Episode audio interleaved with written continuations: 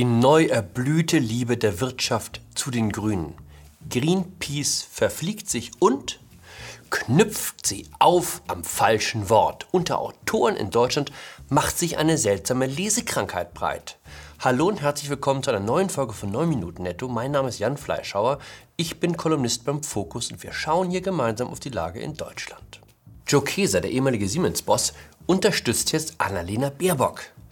Am Wochenende trat er als Anheizer auf dem Grünen Parteitag auf. Er finde, Frau Baerbock gebe eine prima Kanzlerin ab, sagte er. Mich erinnert das an den Atheisten, der auf seine alten Tage zum Glauben findet. Klar kann man sagen, besser spät als nie. Ich finde es halt nur so furchtbar opportunistisch. Acht Jahre an der Spitze eines der größten DAX-Konzerne stehen, in dieser Zeit Millionen scheffeln und das nicht nur ökologisch bewusst und dann, wenn ein der Ruhestand zwickt, den grünen Chefdenker zu geben, damit man auf den Podien neben den Leuten sitzt, die einen eben noch angefeindet haben. So ist halt der Kapitalist. Wenn man ihm die Gelegenheit gibt, quasi kostenlos auf die richtige Seite zu rutschen, dann nimmt er sie dankbar an. Wenn alle davon reden, wie wichtig der Kampf gegen Diskriminierung sei, sagt der Konzernchef, stellen wir halt in den Führungsetagen ein paar Leute ein, die fremdklingende Namen haben und reden von AudianerInnen statt von Beschäftigten. Solange sich an den Produktionsbedingungen nichts wirklich ändert, alles in Ordnung. Sie haben sicher schon das neue Buch von Sarah Wagenknecht gelesen. Falls nicht, macht nichts, ich hab's für Sie gelesen. Es gibt darin eine interessante Anekdote. Als der Lebensmittelhersteller Knorr im vergangenen Sommer ankündigte, seinen Soßenklassiker von Zigeunersoße in Paprikasauce ungarischer Art umzubenennen, war die Erleichterung riesengroß. Endlich ein Sieg über den Rassismus. Großes Lob für die Einsichtsfähigkeit des Unternehmens. Dass die Firma ihren Mitarbeitern im Stammwerk Heilbronn zeitgleich einen Tarifvertrag aufgezwungen hatte mit deutlich schlechteren Bedingungen fand hingegen kaum Beachtung. Bei den linken Parteien wundert man sich, warum der Erfolg ausbleibt. 8,4 Prozent für die Sozialdemokraten in Sachsen-Anhalt. Brutal. Auch die Wähler der Linken sind nicht blöd. Tatsächlich sind sie weniger blöd, als viele Politiker annehmen. Die Verkäuferin bei DM kann sehr wohl beurteilen, ob sich ihr Leben verbessert, wenn Olaf Scholz nach seiner Zeit als Bürgermeister und Bundesfinanzminister den Rollenwechsel ins Fach intersektioneller Feminismus sucht. Im Zweifel, sagt sie, bleibt mir weg mit eurem komischen Feminismus. Mich interessiert, wann die Schulen wieder öffnen, damit die Plagen aus dem Haus sind und warum ständig meine Stromrechnung steigt. Einer der Anträge, die auf dem Grünen Parteitag zur Abstimmung standen, sah die Statussicherung für Industriearbeiter vor. Nachdem man 800.000 Arbeitsplätze in der Automobilindustrie abgewickelt hat, um dem postfossilen Zeitalter näher zu rücken, sollen die auf die Straße buxierten Menschen von Staatswegen so weiter bezahlt werden, als würden sie jeden Morgen in die Fabrik gehen. Clevere Idee.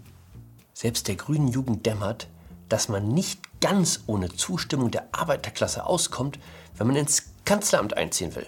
Die migrantischen, feministischen, queeren Gruppen mögen eine beeindruckende Regenbogenkoalition ergeben. Für eine gesellschaftliche Mehrheit reicht es leider nicht.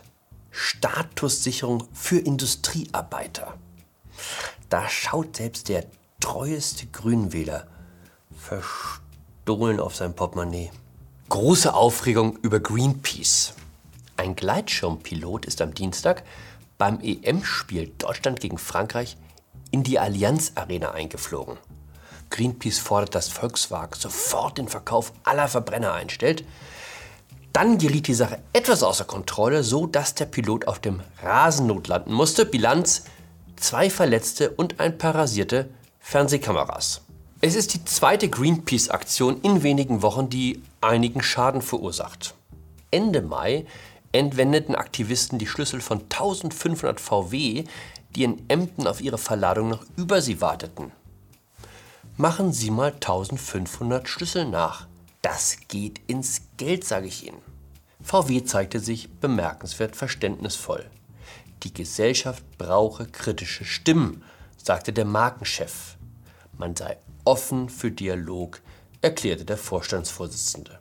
So viel Entgegenkommen hätten sich die Kunden, die ein Schummeldiesel gekauft haben, auch mal gewünscht.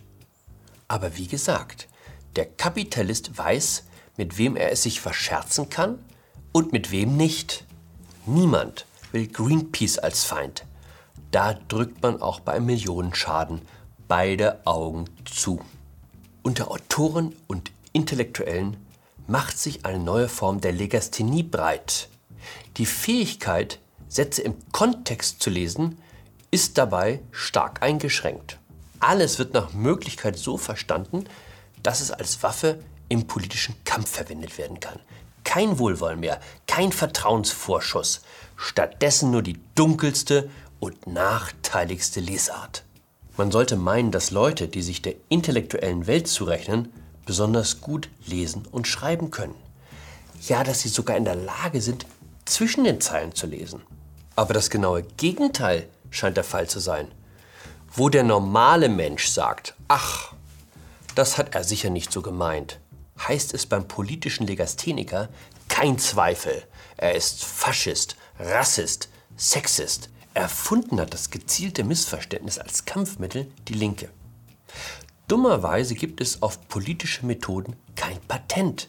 Es war also nur eine Frage der Zeit, bis man rechts der Mitte aufschloss. Vergangene Woche hat es Caroline Emke erwischt. Frau Emke ist Autorin mehrerer Bücher, in denen dargelegt wird, warum die Linken nicht nur die besseren Argumente auf ihrer Seite hätten, sondern auch die reineren Motive. Dafür ist sie mit Preisen überhäuft worden, unter anderem dem Otto Brenner Preis für kritischen Journalismus, dem Brückenpreis der Stadt Regensburg, dem Friedenspreis des deutschen Buchhandels. Am Wochenende war sie auf dem Parteitag der Grünen als Gastrednerin eingeladen. Ihr Thema dort war die Relativierung der Wahrheit, was sie zu der Feststellung führte, dass nach Juden, Feministen und Virologen demnächst wohl die Klimaforscher verfolgt würden.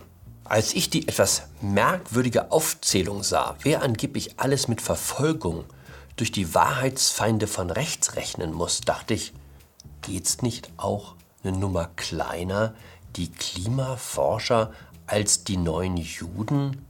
Soweit ich das beurteilen kann, haben nicht diejenigen einen schweren Stand, die dem Kampf gegen den Klimawandel das Wort reden, sondern diejenigen, die im Verdacht stehen, die Sache auf die leichte Schulter zu nehmen. Aber ist das Ganze deshalb ein Skandal, der es wert ist, dass sich sogar der CDU-Generalsekretär einschaltet? Ist man gleich Antisemit, weil man einmal einen törichten Vergleich gebracht hat? Da habe ich dann doch gewisse Zweifel. Ich wäre ja dafür, nicht bei jedem falschen Wort gleich kreuzigt ihn oder sie zu rufen. Aber ich fürchte, diese Gelassenheit ist vielen einfach nicht gegeben. Auch Frau Emke wird beim nächsten Mal wieder ganz vorne mit dabei sein, wenn es darum geht, jemanden an einem missverständlichen Satz aufzuknüpfen. In dem Sinne, bleiben Sie auf dem Boden, bleiben Sie gelassen, bleiben Sie mir gewogen. Ihr Jan Fleischhauer.